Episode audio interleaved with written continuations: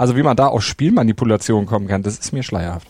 ja, genau. Warum sollen Spiele, bei denen es 7 zu 1 oder 2 zu 0 zur Pause steht, am Ende nicht 91 zu 1 oder 95 zu 0 ausgehen können, Malte? Ja, sowohl Gulf FC als auch die Kahunla Rangers, die mussten ja was machen. Also, es kam auf Tore an. Es ging am letzten Spieltag in der Liga nämlich darum, die Aufstiegsplayoffs für die Premier League in Sierra Leone zu erreichen. Es mussten wirklich Tore her. Ja, also beide hatten 32 Punkte. Und die bessere, bessere Tordifferenz entschied über den letzten Qualiplatz. Und wenn hohe Ergebnisse vom Parallelspiel gemeldet werden, ah ja, dann muss man da mitziehen. Na sicher, da muss man rausholen, was geht. Also, dass da jetzt gleich wieder Betrug gewittert und getwittert wird, also das ist doch typisch deutsch. Aber typisch deutsch ist natürlich auch, dass wir pflichtbewusst unseren Dienst hier tun am Mikrofon. Wir kommentieren gleich das starke deutsch-deutsche Damenviertelfinale von Wimbledon, fragen uns, warum Frauenfußball überall boomt, nur stand jetzt in Deutschland noch nicht und wir schätzen ein, ob Kopfstein-Experte John Degenkolb heute bei der Tour eine Überraschung schafft. Und damit guten Morgen Zustand jetzt im ersten Sportpodcast des Tages. Auch heute werden wir unterstützt vom Sportinformationsdienst SED. Wir werden unterstützt. Das eine bin ich, Andreas Wurm. Und der andere bin ich, Malte Asmus. Und wir würden uns beide freuen, wie die Schnitzel, wie die Schneekönige, wenn ihr uns liked, besternt, rezensiert und natürlich unseren Podcast auch abonniert, wenn ihr es noch nicht habt oder anderen sagt, dass sie abonnieren sollen und ihnen auch sagt, dass wir einen Newsblog haben, der regelmäßig am Tag geupdatet wird. Also der immer den Stand jetzt abbildet. Ganz egal, wann ihr ihn hört. Darüber spricht heute die Sportwelt. Stand jetzt. Die Themen des Tages im ersten Sportpodcast des Tages. Stand, Stand, Stand, Stand. Jetzt. Mit Andreas Worm und Malte Asmus auf meinsportpodcast.de. Kommentar. Wow, was war das gestern für ein Tennisduell auf dem Center Court in Wimbledon? Viertelfinale zwischen Tatjana Maria und Julim Niemeyer. Nicht nur deshalb so beeindruckend, weil es zwei deutsche Spielerinnen waren, die sich da duellierten, sondern es war auch die Art und Weise, wie sie es taten. Das machte richtig Spaß und Appetit auf mehr und wirklich Hut ab vor beiden. Vor allem natürlich vor der Siegerin Tatjana Maria, die jetzt morgen im Halbfinale spielen darf. Sie hat sich nach dem verlorenen ersten Satz zurückgekämpft, am Ende in drei knapp gewonnen und wieder mal gezeigt, dass sie sich nicht unterkriegen lässt. Genauso wenig von ihrer Gegnerin Niemeyer wie zuvor von so vielen Rückschlägen in ihrem Leben weder von einer Lungenembolie noch vom Tod ihres Vaters, nicht vom Abrutschen in der Weltrangliste, nicht nachdem sie nach zwei Geburten abgeschrieben wurde. Der Glaube an sich selbst und harte Arbeit, die haben ihr geholfen, jetzt ihr persönliches Highlight zu erleben. Und an ihr kann sich dann auch Jule Niemeyer ein Beispiel nehmen und sich aufrichten. Die muss sich für die Niederlage definitiv nicht grämen. Ihr gehört auf jeden Fall die Zukunft. Aber sie muss und sie wird auch noch lernen, ist noch lange nicht am Ende ihrer Entwicklung. Und wenn sie von ihren noch aktiven Kolleginnen Kerber, Petkovic oder eben auch Tatjana Maria lernt, was Wille und was Kampfesgeist und Kampfeslust bedeutet, dann wird sie dieses Viertelfinal aus nur noch stärker machen. Top-Thema. So Malte, ich sitze hier gerade heute früh am Mikrofon und habe eine DFB-Tasse vor mir. Mhm. Das bedeutet, Heute geht's endlich los. Die Fußball-Europameisterschaft in England, in einem von ganz vielen Ländern, in denen Frauenfußball stand jetzt richtig boomt. Ja, England oder Spanien zum Beispiel, da finden Frauenspiele ja auch in richtig großen Stadien statt und sind sogar ausverkauft. Und auch in Sachen Gehältern und TV-Reichweite, ja, da nähern sie sich in den Ländern durchaus dem Männerfußball schon an. Ja, aber Malte, warum klappt das eigentlich bei uns in Deutschland nicht? Ne? Warum hat man da den Eindruck, dass es zwei Fußballrealitäten gibt? Eine für Frauen und die andere für die Männer. Ja, man hat nicht nur den Eindruck, das ist ja wirklich tatsächlich so, ne? Obwohl auf Top-Level trainieren Frauen und Männer beide, jeden Tag. Sie kommen auf identische Anzahlen von Spielen. Aber in Deutschland zum Beispiel, da müssen viele Spielerinnen neben dem Fußball auch noch einen Vollzeitjob machen. Die müssen dem nachgehen, um sich finanzieren zu können. Viele Spielerinnen in der ersten Bundesliga der Frauen sind mich tatsächlich als Minijobberin bei Vereinen unter Vertrag, also als 450 Euro Kräfte. Ja, das schreit zum Himmel, das ist nicht in Ordnung. Und äh, in England, Spanien, auch in Frankreich sind die ersten Frauenligen mittlerweile dagegen Profiligen. Es wirkt sich natürlich äh, auf bessere Gehälter aus, selbstverständlich, aber nicht nur darauf, sondern auch auf die ganze Infrastruktur bei den Vereinen. Da ist äh, ordentlich Bewegung reingekommen angekommen in den letzten Jahren. Nur bei uns in Deutschland mit kleinen Ausnahmen stagniert das Ganze alles. Und das schlägt sich dann natürlich auch in sportlichen Erfolgen nieder. Deutschland war mal eine Frauenfußball-Großmacht. Zwei WM-Titel, acht EM-Titel, Olympiagold. Aber mittlerweile sind viele Nationen vorbeigezogen. England zum Beispiel.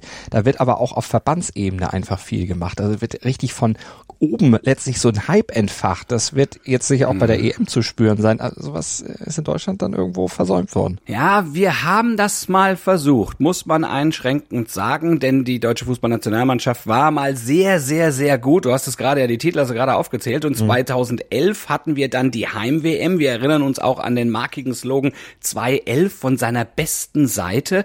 Also da, da wollte man natürlich hier dieses Feuer weiter, weiter noch entfachen, das ja aufloderte und man dann gesagt hat, okay, jetzt, jetzt reißen wir da was, ja, und dann war es leider nichts mit dem Hype, weil natürlich der sportliche Erfolg ausblieb und damit dann auch ähm, eine ja fast schon wieder Übersättigung irgendwie auch äh, eintraf und äh, wir haben das bei den Frauenländerspielen dann eben auch gemerkt, ja, mhm. äh, dass weniger Leute in die Stadien gekommen sind, nachdem sie vorher wirklich zuhauf da waren.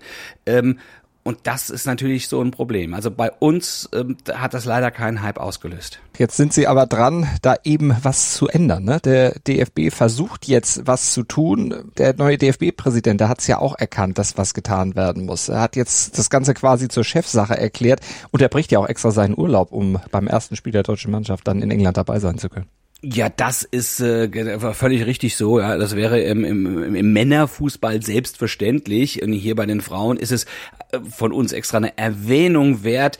Äh, das zeigt auch was.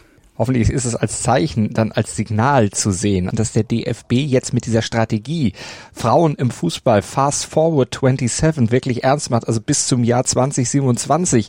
Dann würde der DFB nämlich gerne zusammen mit Belgien und den Niederlanden eine WM ausrichten und bis dahin wollen sie vier Ziele umgesetzt haben. Also mehr internationale Erfolge einfahren, die Zahl der aktiven Spielerinnen um 25 Prozent erhöhen, mehr Sichtbarkeit und eine Frauenquote von 30 Prozent in DFB-Gremien und hauptamtlichen Führungsebenen haben. Du sprichst es gerade an, die Generalsekretärin ist, ja, Sekretärin, ja, mhm. Heiko Ulrich, und die war damals 2011 auch Turnierchefin sozusagen. Also die weiß auch ganz genau, wovon sie spricht, und ich glaube, da ist jetzt die, das DFB-Gremium auch insgesamt sehr, sehr gut aufgestellt. Da muss einfach einiges passieren. Bisher liegen die Bundesliga-Zuschauerzahlen durchschnittlich, und das ist echt eine Schande, unter 1000 pro Spiel, ja. Also da haben manche Dorfvereine mehr Zuschauerinnen Zuschauerinnen und Zuschauer und da muss was passieren. Die Zahl, ähm, was den weiblichen Nachwuchs betrifft, ist alarmierend, hat der Präsident selbst gesagt. Ja, und der DFB will schon mehr Mädchen im Kindesalter jetzt für Fußball begeistern, also ganz früh ansetzen, dass diese Zahlen eben dann von alarmierend in positiv dann irgendwo gedreht werden.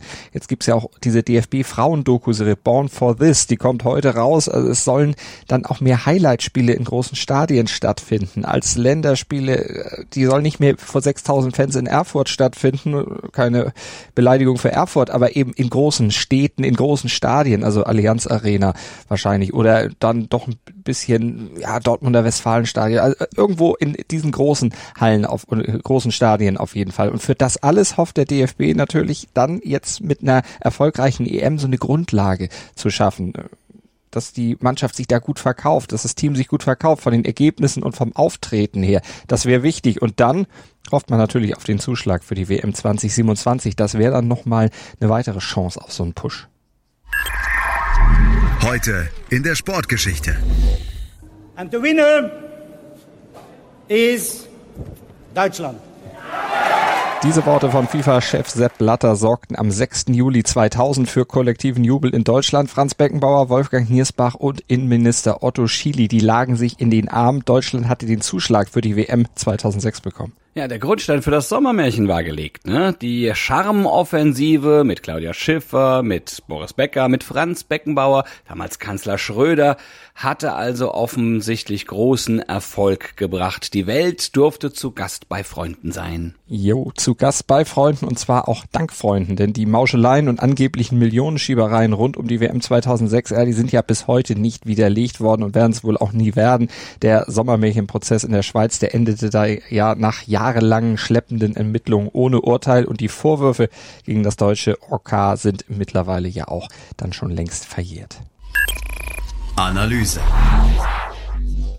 Heute fährt das Peloton der Tour de France durch Die Hölle. Ja, die Hölle des Nordens über das Kopfsteinpflaster rund um Roubaix.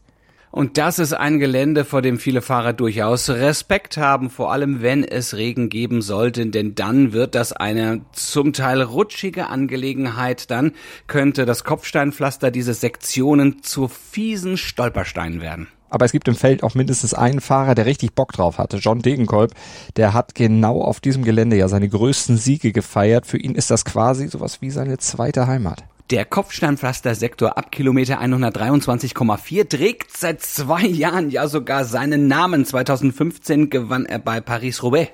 Und Paris-Roubaix war ja schon immer Degenkolbs Lieblingsrennen und entsprechend groß ist jetzt seine Vorfreude bei der Tour, genau diesen Abschnitt wieder fahren zu dürfen. Ja, die Hölle des Nordens ist quasi sein Himmel auf Erden, so könnte man das zusammenfassen. 2018 gewann er hier ja auch noch eine Tour-Etappe, war übrigens der wohl emotionalste Sieg seiner Karriere, denn zwei Jahre zuvor war er im Training von einer Autofahrerin umgemäht worden und mhm. dabei wirklich schwer verletzt worden. Ja, der hatte lange an den Folgen damals leiden müssen. Von daher war dieser Sieg damals 2018 sowas wie eine sportliche Wiedergeburt.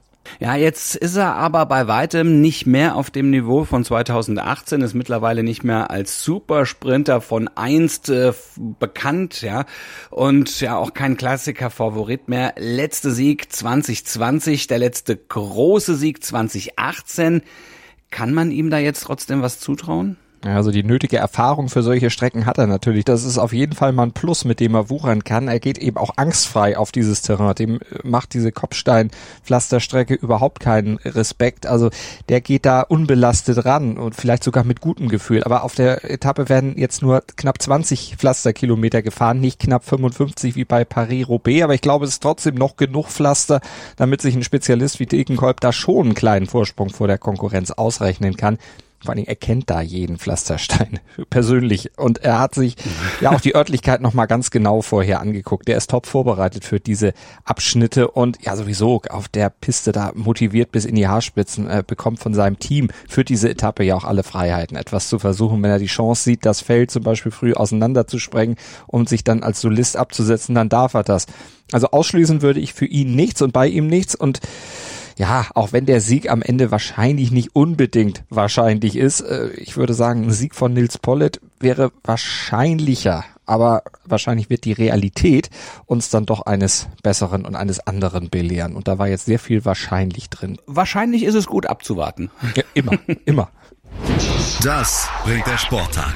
Stand jetzt. Und dieses Spekulieren ist ja auch irgendwas, was ja in diesen Sporttag richtig reinführt. Und diese fünfte Etappe der Tour de France ist natürlich auch eins der ganz bestimmenden Themen des heutigen Tages. 157 Kilometer, also von Lille nach Arnberg, über eben diese elf Pavés, über diese Kopfsteinpflasterpassagen. Ja, Fußball ist heute auch ein Thema, denn äh, wir haben es ja auch angesprochen, ausführlich steht auch an. Heute Abend ab 21 Uhr ist Manchester im Mittelpunkt, da das Eröffnungsspiel England gegen Österreich in Old Trafford, die Fußball-Europameisterschaft, unsere DFB-Frauen spielen und äh, spielen dann in den nächsten Tagen, also am Freitag geht's da jetzt dann los, ähm, aber jetzt erstmal das Eröffnungsspiel. Und äh, ja, wir haben es vor ein paar Tagen ja auch schon gesagt, England, äh, die äh, heute Abend dran sind, neben Spanien, Schweden und Frankreich die Top-Anwärterinnen auf den Titel.